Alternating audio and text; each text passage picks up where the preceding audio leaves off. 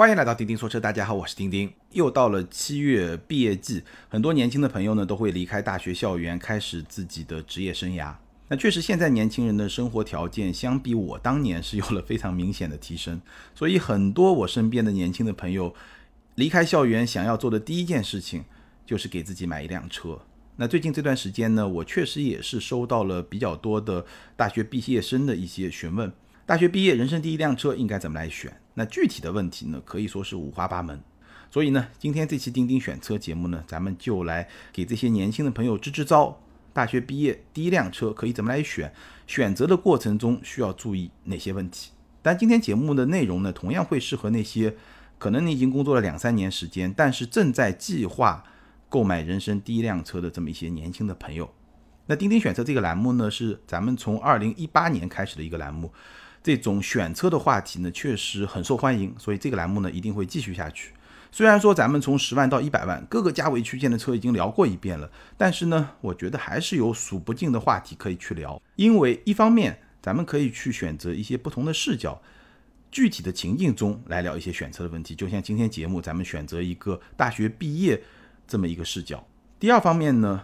整个中国车市在不断的发展变化，在不断的进化，所以咱们这个栏目呢，也是一个与时俱进的栏目。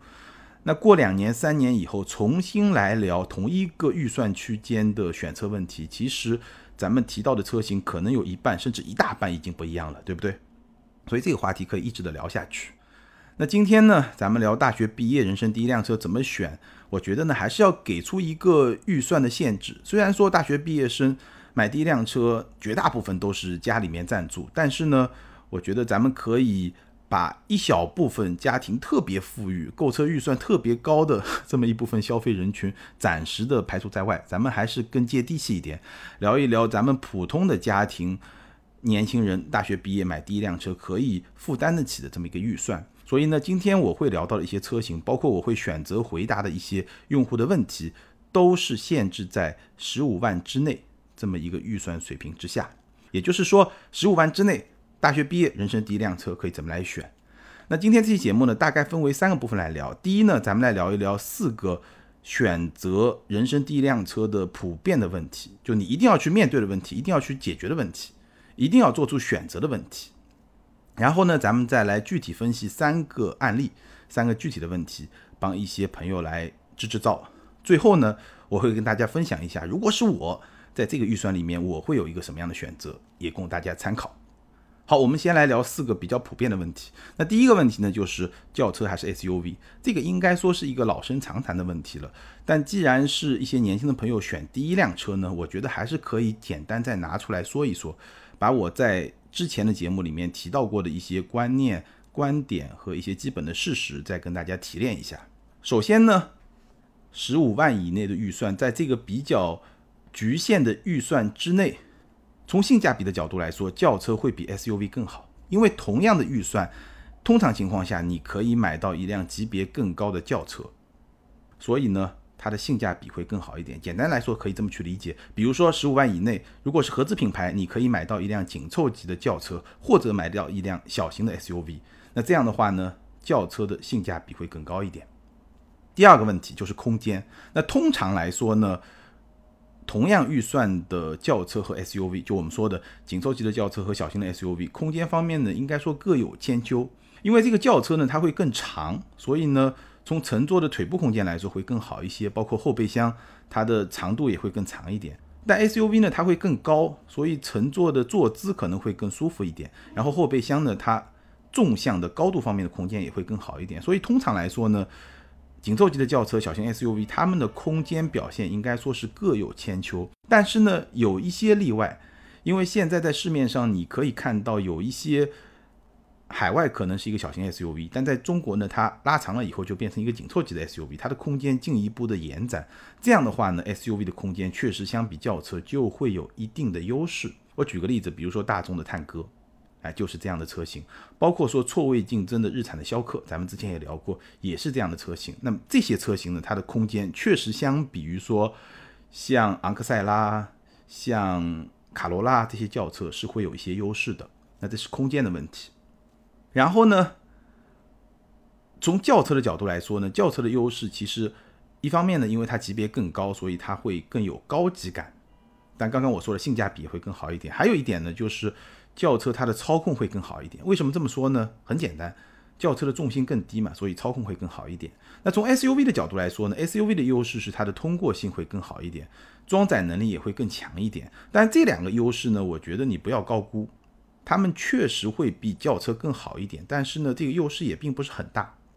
很多朋友可能会觉得，哎呀，我经常想去自驾游，所以我买一个 SUV 会更好一点。但是呢，你要想一想，你去什么地方自驾游？如果说你只是跑一跑高速公路，或者说呢高速公路边上那些非铺装道路，但完全不是越野特质的非铺装道路，那其实轿车是完全完全没有问题的。只不过呢，SUV 它的通过性可能会稍微好一点点，因为它的底盘会高一点点，但这个差别真的不是特别的大。那装载能力，我刚才也提到了，其实空间对于大部分的同等价位的。小一个级别的 SUV 来说，它的空间表现也不见得比轿车更好一点，大概是这么一个情况吧。然后呢，从主流的预算，就是我今天设定的预算十五万以内这个角度来说呢，我觉得还有一个问题值得咱们年轻人考虑一下，就是一个时间的因素。什么意思呢？就是说，如果你要买这个第一辆车，你打算开多久？你是打算就限制在单身或者两人世界这么一个阶段？还是说有可能进一步的成为家用车，要用的时间更长，可能家庭会有新的成员，这个时间阶段也要考虑进去。那这个两种情况其实是不太一样的。十五万之内的紧凑级的轿车，它是基本或者说大概能够满足家用的需求，而小型的 SUV 呢就会比较捉襟见肘。当然，如果你选的是我刚才说的像探歌啊、逍客啊这种。紧凑级的 SUV，或者说比较小号的紧凑级的 SUV，那基本上满足家用问题也不是很大。那这个就是第一个问题，你要想明白到底买轿车还是 SUV，各有各的好处。但大家知道我的观点，在这么一个预算，我是会更推荐买轿车一点，因为我觉得还是性价比更高。另外一方面呢，操控的表现会更好。但是呢，SUV 不是不能选，只不过你要想明白它的优点、缺点，方方面面都了解了以后呢，想要选也是没有什么问题。好，那第二个问题呢？很多朋友会纠结，就是应该买一辆新车还是买一辆二手车？十五万以内的预算，可能有些朋友预算更少一点，十万以内甚至五六万、六七万，那你买新车还是买二手车？那我的观点是这样啊，我觉得对于大部分的朋友来说呢，买新不买旧，这个肯定是不会错的，尤其是选第一辆车的时候，因为你选第一辆车的时候，其实你对车的了解、认识都不会特别的深刻。那你遇到问题自己解决问题的能力呢，应该也不是特别的强。所以在这种情况下，我觉得买新不买旧应该是适合大部分的朋友，因为新车它毕竟技术更加的先进，尤其是这几年汽车技术，包括一些车机这方面的技术，确实是变化非常的快。五六年车型一换代，新车和旧车在技术上这个差距还是会比较的明显，这是第一点。那第二点呢，新车毕竟麻烦会更少。因为如果你买一辆五六年甚至七八年的二手车，那随着里程比较高了以后呢，它出现各种问题的可能性也会大大的提升。你又是一个新手，如果不知道怎么去处理呢，也会比较麻烦，至少是比较麻烦，也有可能会被对吧掉进一些坑里面，也是有可能的。那再有呢，新车的后期成本其实是比较低的，二手车呢。因为它里程数已经比较高了，它出现各种问题的可能性比较大。那这个时候呢，你后期的维修的成本就会比较高。所以呢，从这些方面来说呢，我觉得对大部分朋友来说呢，还是买新不买旧这个原则应该不会错。但是呢，下面两种情况下呢，可以考虑二手车。哪两种情况呢？第一呢，就是你的预算比较低，预算确实比较低，可能只有五六万，甚至四五万。那在这么一个价格区间，你要选一辆新车，这个新车它普遍来说的机械素质比较一般，就是我们通常说的三大件，可能就真的不是特别的好，真的非常非常的一般。那这个时候呢，我觉得二手的价值就会提升。你买一辆五六万能够入手的二手车，它的机械素质应该是有明显提升的。那在这种前提下，我觉得是可以考虑的。比如说，你买一辆二手的飞度啊、轩逸啊、英朗啊这种主流的轿车，那它的机械素质确实会比一辆裸车、新车四五万、五六万的车会更好一些。那在这种前提下，我觉得是可以考虑预算比较低的这么一种情况下。那第二种情况呢，就是你买一辆二手车，纯粹是为了练练手。你刚拿了驾照，对吧？我纯粹就是为了练练手。这个车我开个一两年、两三年就打算再换车的。后面的购车的预算也已经基本上准备好了。那在这种前提下，我觉得买二手车是没有问题的。反正就是练练手嘛，对吧？除此之外呢，我还是更推荐大部分的朋友呢，还是买新车。那第三个问题呢，就是我要买一个国产呢，还是一个合资？那这个问题呢，因为我们之前专门有一期节目聊过，所以今天就不展开了。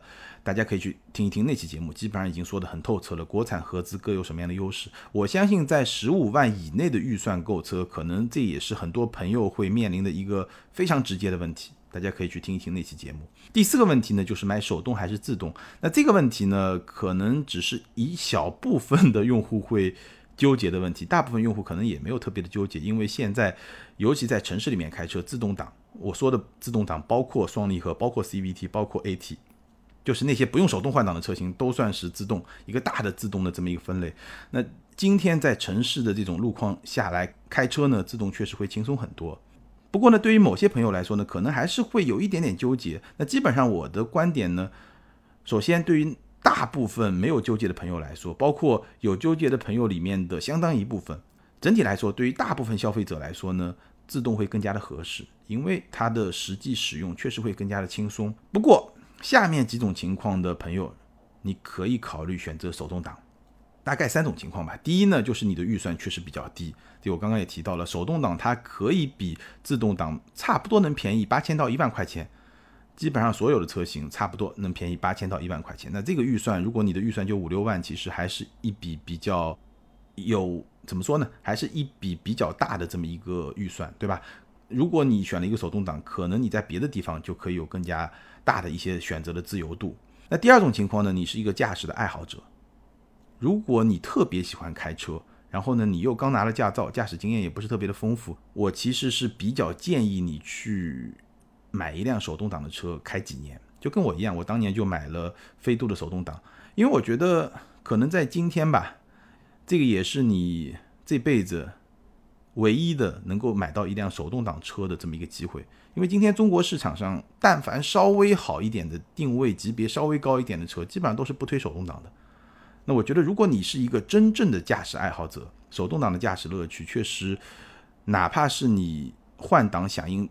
最快的 AT 变速箱，包括保时捷的 PDK 变速箱，也是没有办法替代的。因为手动挡它真正就是你让它干嘛它就干嘛，对吧？这个是一个完全你来操控的这么一种体验，这个还是不太一样。对于少数真正的驾驶爱好者来说，我觉得还是可以考虑买一辆手动挡的车，因为你可能开了三年以后，你就再也不会去拥有第二辆手动挡的车，在中国市场。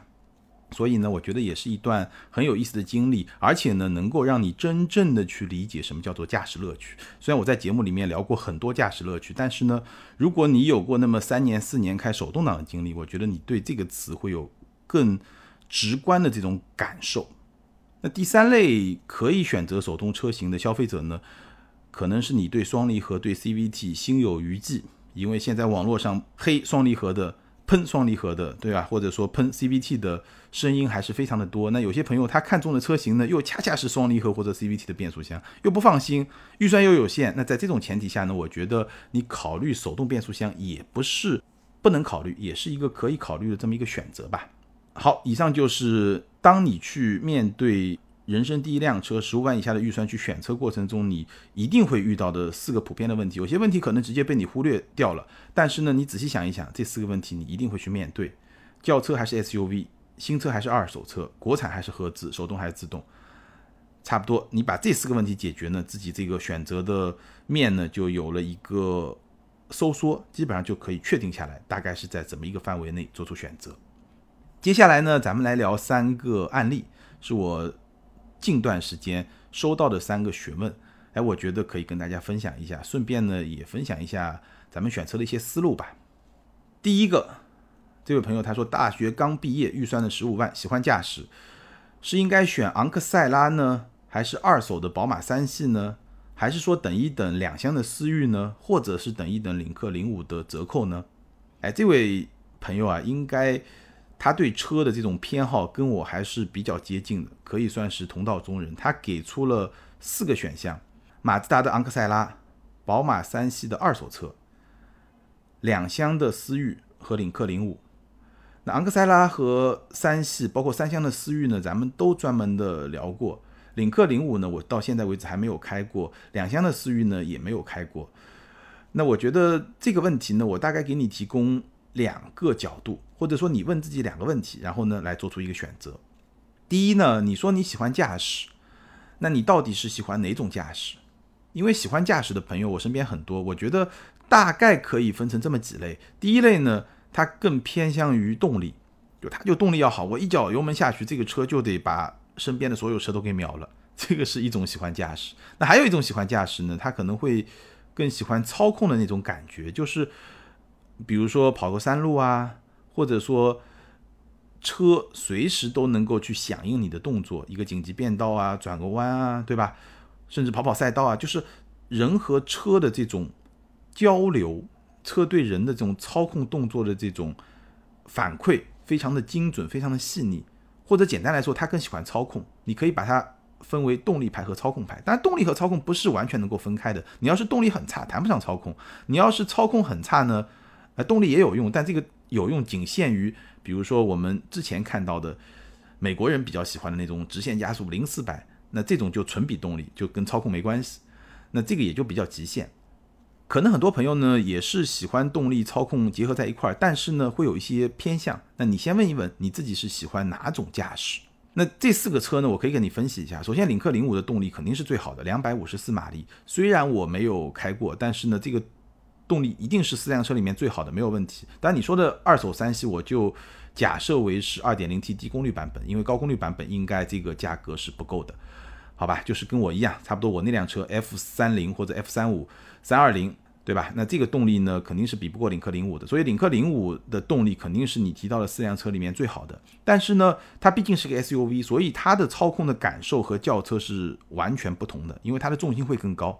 对操控来说，重心是一件非常非常重要的事情，也是一个很基础的物理特性，对吧？你靠调教是不能完全弥补的。所以简单来说呢，领克零五的动力是最好的，但是操控的感受和轿车是完全不同的。另外呢，这辆车应该是会超预算的，因为现在它的官价是十七万五千八起，而领克在终端的折扣其实一直都没有特别的大，所以你要等到它十五万，这个可能得花点时间。二点零的昂克赛拉呢，动力是相对来说最差的，当然肯定不是一点五，对吧？预算十五万，你肯定上二点零。二点零的昂克赛拉动力相对来说是最弱的，但是操控是非常优秀的。当然了，这个所谓的相对最弱，这个二点零自吸的昂克赛拉动力本身也还可以，也还不错，只不过相比另外三款车比较弱，但它本身也还行，但它操控是比较优秀的。那相比之下呢？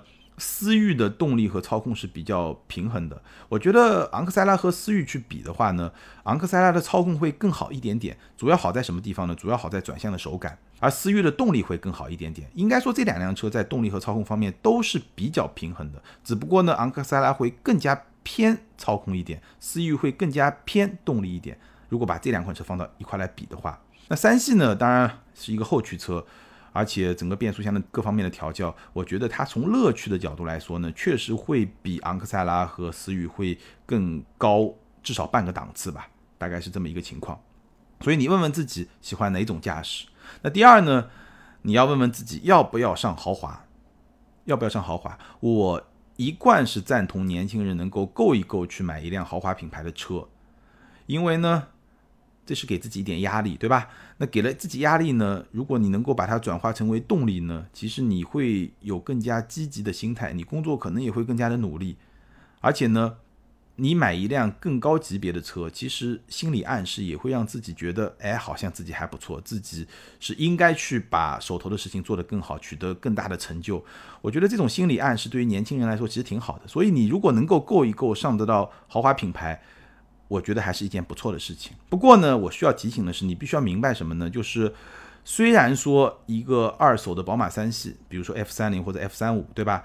如果十五万的预算，我基本上觉得可能也是一辆五六年的车，也就是上一代三系，就我那辆三系那一代三系刚刚推出的前两年或者前三年的车，可能有七八万的里程，这么一个辆二手车，差不多十五万，差不多。那这么一辆车呢，其实到今天来看呢，它的维修保养成本，相比于其他三辆新车来说呢，还是会更高一点，包括一些维修的成本，对吧？所以这个问题呢，你必须要考虑在里面，就是你买车的预算可能是一样的，但是养车的预算绝对是不一样的。那你要不要给自己这么一个压力？你可以自己琢磨一下，好吧？那我改天呢，也可以跟大家从车主的角度，再好好的聊一期我自己的那辆 F 三零的三系，就是开了差不多四年多，这么长时间以来遇到过什么样的问题？然后呢，以车主的这么一个视角来看，长期拥有这辆车，它的方方面面的体验，可以跟大家再分享一下。另外呢。还有一点呢，就是如果你要买一辆二手车呢，其实车况就非常的重要。好的车况，我觉得还是可以去考虑的。但是如果车况不是特别好，那就千万别买，因为后续的麻烦确实会比较多。好吧，关于这个问题呢，我觉得重点就考虑两个问题：喜欢哪种驾驶，要不要上豪华？把这两个问题想清楚了，我觉得基本上就比较能够好的去做出你的选择。好，第二个问题呢是说二手的 GK 五能不能买？就二手的飞度能不能买？上一代的飞度。代号 GK 五嘛，二手 GK 五能不能买？啊，这个问题特别有意思啊！刚刚我们有一个以前的实习生，他自己就告诉我，他收了一台二手的 GK 五，他收的一台是一八款的1.5升舒适天窗版，里程非常短，是他父亲的一个朋友的一个孩子，应该是一万公里，基本上是一辆准新车。但是呢，这个价格也是很吓人啊！那辆车我查了一下，官价是八万五千八，然后它的入手价呢是八万块钱。二手车只便宜了五千八百块钱，只便宜了六千块钱，差不多一万公里只便宜了六千块钱。当然了，算上购置税呢，差不多便宜了一万多块钱吧，就省了一万多块钱。如果你买新车加上购置税，和他现在买一个二手车省了一万多块钱。但无论如何，这个保值率非常的变态，这个飞度的保值率真的是非常的变态。所以会有朋友问，二手的 GK 五到底能不能买？这个保值率肯定是太高了，对吧？显然是太高了。所以你觉得？好像有点下不了手，那怎么说呢？我觉得飞度吧，这个车呢，这么高的保值率，你说去买个二手车呢，你肯定说不上是合算。但是呢，其实我觉得也不是完全不能买。为什么呢？其实你反过来想，它为什么能有那么高的保值率？我觉得一个很重要的原因就是飞度这个车今天在市场上它的可替代性真的是非常非常的差，你几乎找不到一辆跟它差不多的车。你说这么多年它的老对手 Polo，但 Polo 咱们专门聊过一期，现在的新款的 Polo，不管叫 Polo 也好，Polo Plus 也好，这个车呢非常的舒适的导向，其实而且也不便宜，所以呢，我觉得这个车吧，它跟飞度的调性还是会不太一样，至少 GK 五这一代的飞度，包括我当年的这一代比 GK 五更早的一代，我记得代号应该叫 GE 八吧，如果我没记错的话。那个飞度，它整体给人的感觉，它还是会更积雪很多，相比 Polo。所以呢，你在市面上几乎是找不到像飞度这样空间又大、动力又好的这么一个 A 零级的小车。一百三十一马力，这个动力是相当相当不错的，空间也很大。然后呢，机械素质，你如果跟同价位的轿车去比，我觉得还是有优势的。跟同价位的大部分轿车去比还是有优势的，而且改装潜力非常的大。哪怕你不打算改装，它的实用性、它的整个动力和操控的表现也不错，形象呢又特别的年轻，对吧？再有呢，就是新款的飞度啊，就是新一代的飞度呢，马上就要上市了。它的这个风格和 GK 五呢又有明显的差别，它的风格会更加的温和，更加的居家，所以呢，又让 GK 五这一代的飞度显得特别的特立独行，它的形象又好像。新飞度也没有完全的去继承它的形象，所以各种因素糅合在一块儿，就让这个 GK 五它的二手的保值率真的是非常非常的高。但反过来说呢，正是因为它的可替代性差，它的保值率才高。那正是因为它的可替代性差，如果你真的喜欢这辆车呢，我觉得也不是不能买。而且呢，其实你想一想，这个车保值率高，那如果说你开两年再卖的时候，其实它的保值率同样是高的。所以呢，到时候你卖掉的这个价格呢，也多多少少能够弥补。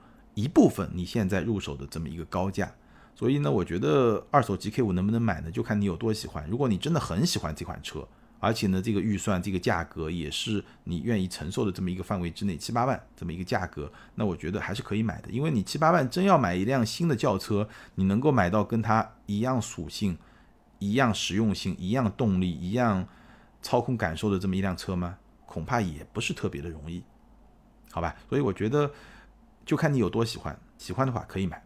好，第三个问题，喜欢 SUV，看重省心和空间。探歌、逍客、CX 三零哪辆最好？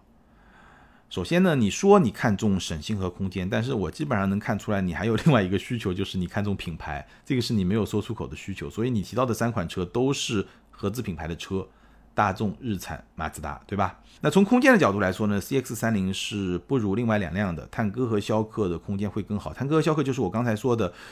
它是一个比较大的空间，相比小型 SUV，这个空间是比较大的。所以呢，这两辆车我觉得家用是没有问题的。你真的有个小宝宝，一家人用问题不大。CX 三零呢，可能还是比较适合两个人，年轻人两个人，后排呢不是特别的宽裕。那从省心的角度来说呢，就不好说了。怎么说呢？大众的双离合、日产的 CVT 都是有很多批判者的，对吧？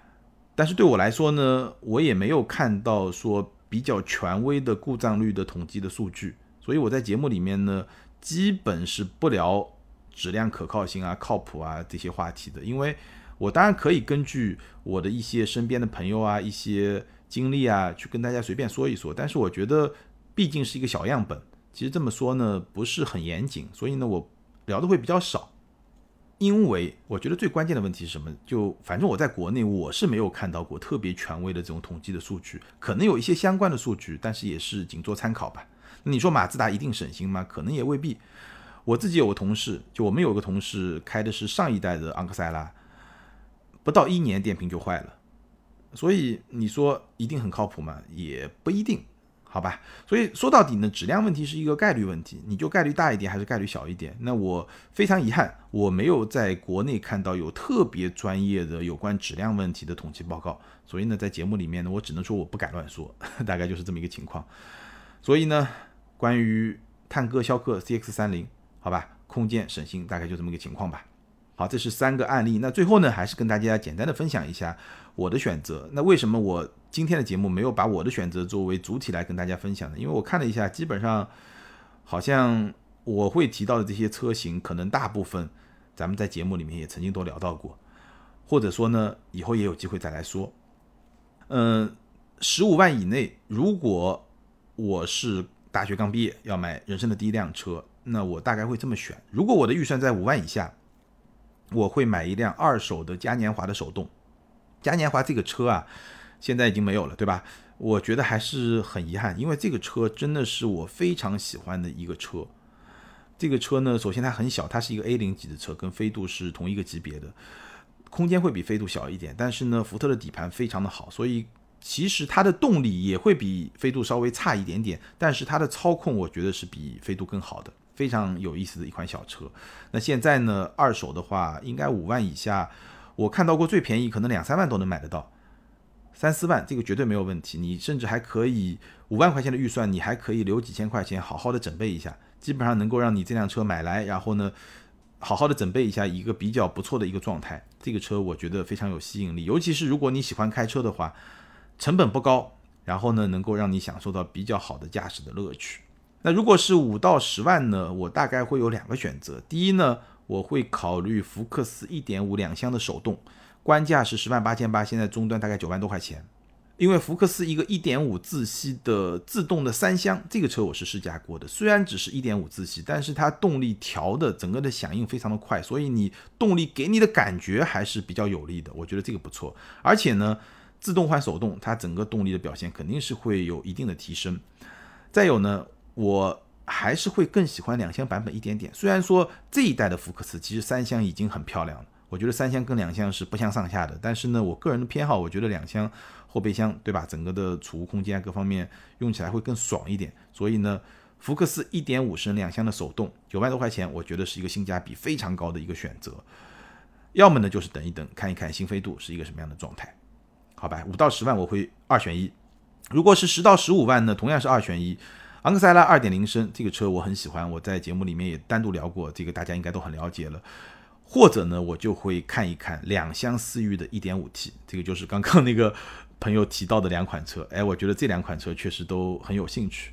那思域呢，我觉得两厢是比三厢会好看一点，而且呢，思域这个车怎么说啊？就是三厢思域吧，它这个形象好像已经有一点点固化，这个形象呢。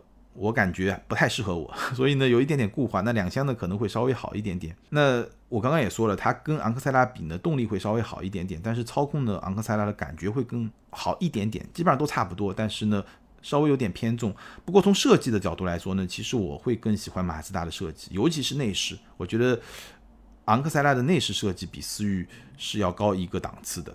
不过呢，思域的空间表现会更好，所以这两个车呢确实是比较让人纠结的两个车。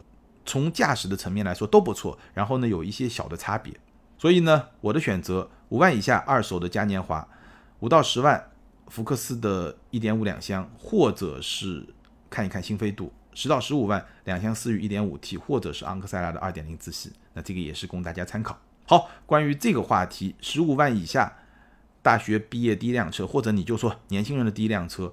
怎么选？今天咱们就聊到这儿。那关于这个话题，你有什么样的看法？你会怎么来选？包括我刚才提到的这些问题，你怎么来看？有一些什么样的观点？欢迎在评论区留言，跟更多的听友和钉钉来进行分享和互动。还是那句老话，留言和互动永远都是对主播最大的支持。好，接下来我们来看前面两期节目的听友留言。那之前的一期节目呢，咱们聊的是中保研皓影这个车测试一系列的骚操作，一系列的事情。ID 是张八戒这位听友他说不吹不黑。当时帕萨特，我记得钉钉你说从来合资车国产都减配，与全球车型一定有差别，意思是什么呢？皓影也一样，是驴是马，迟早都会知道，瞒是永远瞒不住，雪崩的时候没有一片雪花是无辜的。我不太确定我当时用了一个什么样的措辞啊？